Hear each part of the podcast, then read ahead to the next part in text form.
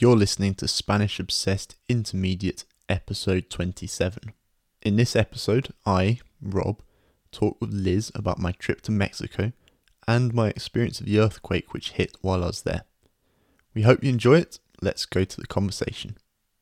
Eh, bueno, el tema de hoy está, lo teníamos pendiente y es acerca de un viaje que hizo Rob, muy interesante, aunque yo no fui, pero bueno. Cuéntanos, Rob, ¿a dónde fuiste eh, a final del año pasado? Bueno, en septiembre de 2017 Ujú, fui con mi hermano a México. ¿De dónde nació la idea? ¿O por qué eligieron México? México siempre ha sido un país que queríamos visitar. Y bueno, mi hermano también tenía varios puntos, eh, miles se llaman, millas, Millas. millas, entonces podríamos hacer los vuelos con eso. Y sí, me- nos parecía un país interesante que los dos habíamos querido visitar por mucho tiempo. Mm, qué bien. Y bueno, cuéntanos cuál fue el top, el lugar top. eh, ¿Se dice así? ¿Top? sí, Bueno, es una palabra inglesa. sí. No, pero en Colombia lo dices así. ¿Cuál fue el top de los top? Ok, bueno. ¿Cuál fue tu lugar preferido? Cuéntanos un poquito. Visitamos varios lugares. Empezamos con la Ciudad de México, que es la ciudad más grande que he visitado en mi vida. Muy interesante, con un buen ambiente. Fuimos también a un pueblo que se llama Oaxa- Oaxaca, que es muy bueno, muy interesante también. Es como un pueblo colonial que tiene una catedral o dos catedrales, em, dos mercados muy grandes. No es tan grande como Ciudad de México. De hecho, es muchísimo más pequeño y tiene como muchos bares muy buenos. La comida es muy buena. Es bastante turístico, pero con razón, porque es muy interesante. Después de eso, fuimos a Puerto Escondido por la costa, que es como un... También un pueblo donde se puede como hacer muchas actividades de la, del, del mar, como surfear, ir a pescar, ver la naturaleza, cosas así. Y creo que eso fue todo. Durante dos semanas hicimos todo eso. Cuéntanos más acerca de la comida. Yo creo que la comida mexicana es, es una de las cocinas mejores del mundo. ¿Se dice así? Como cocinas mejores. Sí, de como de la, la cocina le decimos culinaria. Ah, sí. Mm. Es una de las culinarias mejores del mundo. No, suena, suena, suena mal también. Culinarias mejores. No, como que la cocina mexicana es una de las mejores. es una de las mejores sí, del mundo. Está basada mucho en el chili, con salsas, se caracteriza con estar como siempre fresco. Em, es muy como la comida puede ser muy de la calle, como muy callejera. O sea, se puede conseguir buena comida por la calle em, de varios tipos y los, los sabores son muy interesantes, variados Mm. y se combinan bien. Comimos mejor en Oaxaca, fuimos a un restaurante donde comimos mole, que es una salsa muy famosa en México que consiste en como 27 ingredientes y incluye chocolate también. Mm. Es muy interesante el sabor, pero la verdad es que comimos muy bien donde fuéramos. Mm, qué rico. Mm, yo quiero ir. Sí, te voy a llevar. Y bueno, y Puerto Escondido, eh, ¿cómo era? Me, me, me gusta mucho ese nombre. Sí, em, Suena misterioso. estábamos en un hotel que yo creo que Puerto Escondido ha visto mejores días, digamos. Mm, Como es un, creo que era un- una ciudad o un pueblo que era muy visitado hace 40 años, algo así, por todos los actores de Hollywood. Y era como un lugar muy, muy glamoroso ujú. muy famoso y se ve todo eso. Pero todo ha envejecido un poco. Mm. Estábamos en un hotel que se veía muy bueno hace 40 años, pero que estaba como un poco viejo, pero me gustó. Nos Mm. gustó. Deteri- deteriorado. Deteriorado, sí. Las actividades, yo hice un poco de surfear por como la tercera vez, o sea, Mm. No sé surfear muy bien, pero me gustaba harto. Comimos mucho pescado. ah, fuimos a ver. Me gustaba mucho. Suena mejor. Me gustaba mucho. Am, fuimos a ver la naturaleza del, del mar. O sea, fuimos en un barco, hicimos un, un viaje en barco durante como cuatro horas y vimos delfines, ah, tortugas. Mm. Y los delfines cu- cuando aparecieron eran cientos de delfines. Mm, Era impresionante, sí. Y, y los precios chéveres. Sí, bien, como Colombia, un poco más costoso que Colombia, Mm. pero mucho menos que Londres. Pero para hacer una playa era... No, bien, un- una clase de surfear que era más que dos horas. De hecho, yo estaba muy cansado, no podía más. Me costaba en pounds como 12 o 13 pounds. mm, que en dólares son 15, 16 dólares. Y eso solo yo con un profesor. mm, Clase privado. particular, sí. Mm. ¿Y el agua era calientica o fría? Calentica, sí. Mm, Importante.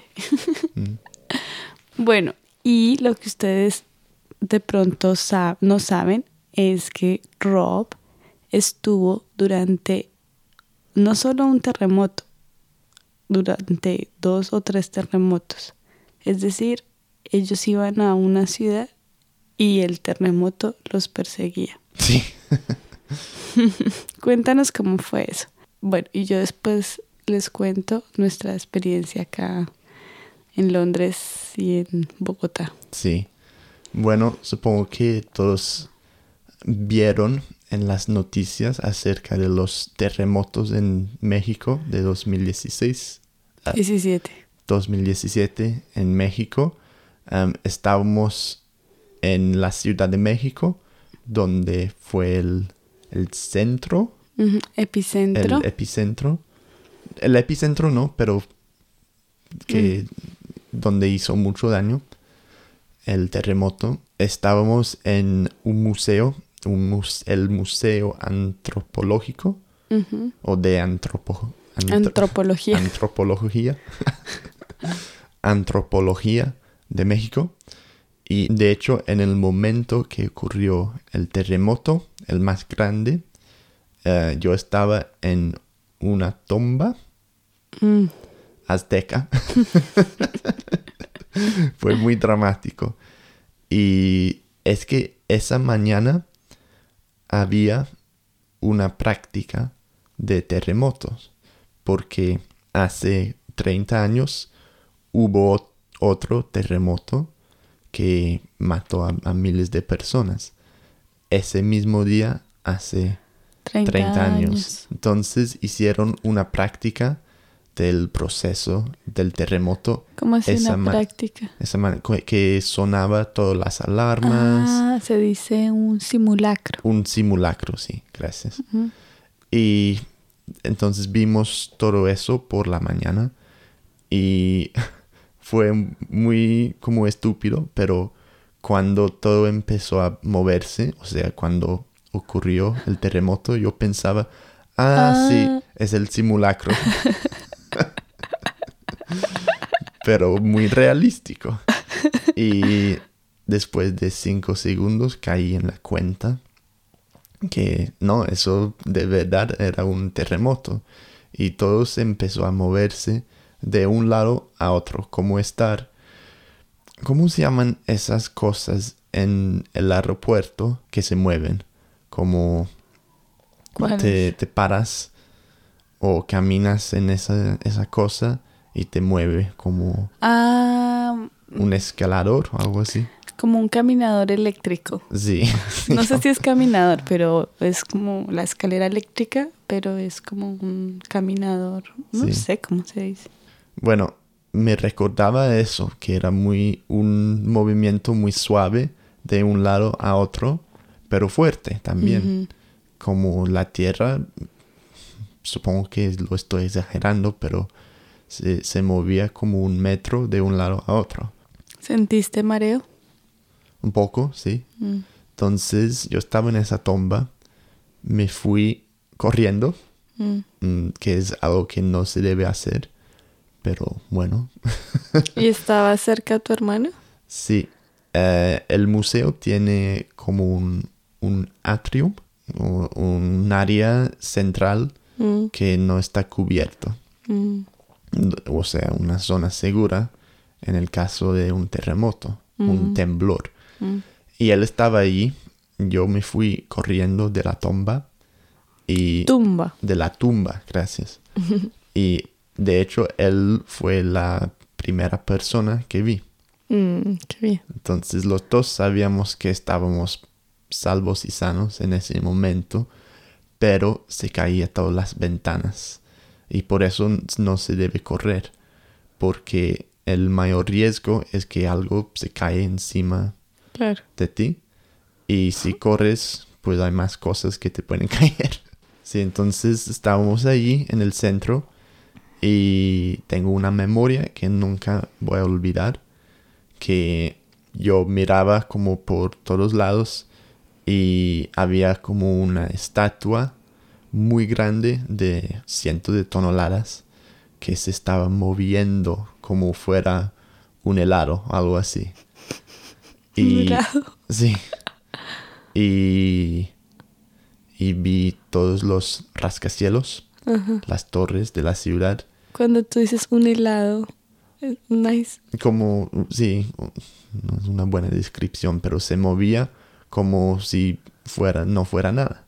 Okay. Como si no pesara cientos de ah, toneladas. Ya entiendo. Sí. Y vi todos los rascacielos moviéndose y claro que los rascacielos son flexibles, pero si estuviéramos encima de unos de esos, se mueven muchísimo. Hay como 10 metros de un lado a otro. y salía humo de todas partes. Y duraba menos que un minuto, yo creo, pero se sentía una eternidad. Bueno, y en el entretanto, en Londres y en Bogotá, nosotras sufriendo, porque claro, eh, las noticias acá de la BBC, pues informando todo, era, la noticia del, del día. Y, y claro, y sabíamos que ellos estaban allí muy, pues muy preocupados mi familia en Colombia, todo el mundo por Facebook, ¿cómo está Rob? Escuchamos lo del terremoto. No, fue, fue muy preocupante porque no, no sabíamos mucho. Y cuando logré comunicarme con, con Rob, él, él, estabas como tranquilo. Sí. Y, y acá sí estábamos muy preocupados, pues debido como a las noticias. Pero claro que fue una catástrofe grande. Sí, se murieron muchas personas, mm. como casi 400 personas. Mm. Fue un, sí, fue una tragedia. Bueno, pero el tema no terminó ahí. Rob viajó y ya, bueno, estábamos tranquilos. Ya él dijo, no, vamos a otra ciudad. No, no estamos más en, en Ciudad de México. ¿Cuándo fue en la ciudad de Osaka? Oaxaca. Oaxaca, eh, que ya estaban allí, ya, bueno, ya estamos tranquilos, pero de nuevo, en las noticias, otro temblor Hmm. en Oaxaca. Sí. Nos seguían esos temblores. Sí. Em, fue, fue, es, es, es preocupante, ¿no? Mm. Aunque, y ellos, pues era una experiencia, pero al mismo tiempo, No era una experiencia que quiero repetir. mm, sí. Bueno. Y eso pasó. Sí. De hecho, la segunda vez en Oaxaca fue un temblor menos grave. El temblor de, de Ciudad de México medía 7.1 en la escala Richter, que es fuerte, bastante Mm. fuerte. Y en Oaxaca era de 6 o algo así. Entonces, mucho menos. Y, pero esa vez para mí fue peor porque esa vez sí que sonaban las alarmas antes. En Ciudad de México no sonaba porque el epicentro era muy no era muy profundo y no lo podían medir o ver, pero en o detectar. Pero en Oaxaca sí. Entonces sonaban las alarmas por como un minuto y las alarmas como si fuera una guerra. Todo el mundo empezaba a gritar y yo estaba en el sofá y empezó y se sentía era muy más corto como como si pasara un camión pero con mucho más ruido porque Oaxaca está construido en una roca entonces no era tan suave que en la Ciudad de México, pero sino más fuerte, más duro, pero con menos poder. ¿Me explico? Sí. Bueno, esta fue la historia de México, aparte de todo el tema turístico. Sí. Fue un gran viaje, yo creo. Sí, aparte de eso, fue un gran viaje. Puedo recomendar México a todos. Em, la comida, la cultura, la gente. Solo los temblores no. Pero tuvimos muy poca suerte en ese aspecto. Pero bueno, así es la vida. Sí, así es. Bueno, entonces terminamos el podcast de hoy y bueno, hasta la próxima. Bueno, muchas gracias, Liz. Hasta luego. Gracias, Robbie. And that's the end of the conversation. Thanks for listening. We have a quick favour to ask you. If you're listening on iTunes or any other podcast player, we'd love it if you could leave us a quick, preferably five star review. Also, don't forget that you can get hold of a transcription and translation of this podcast if you're a gold or premium member at Spanish Obsessed. It's a one time sign up fee, and you'll get access to all of the transcriptions and related notes for all of our podcasts. You can find out more at SpanishObsessed.com forward slash memberships. Hasta la próxima!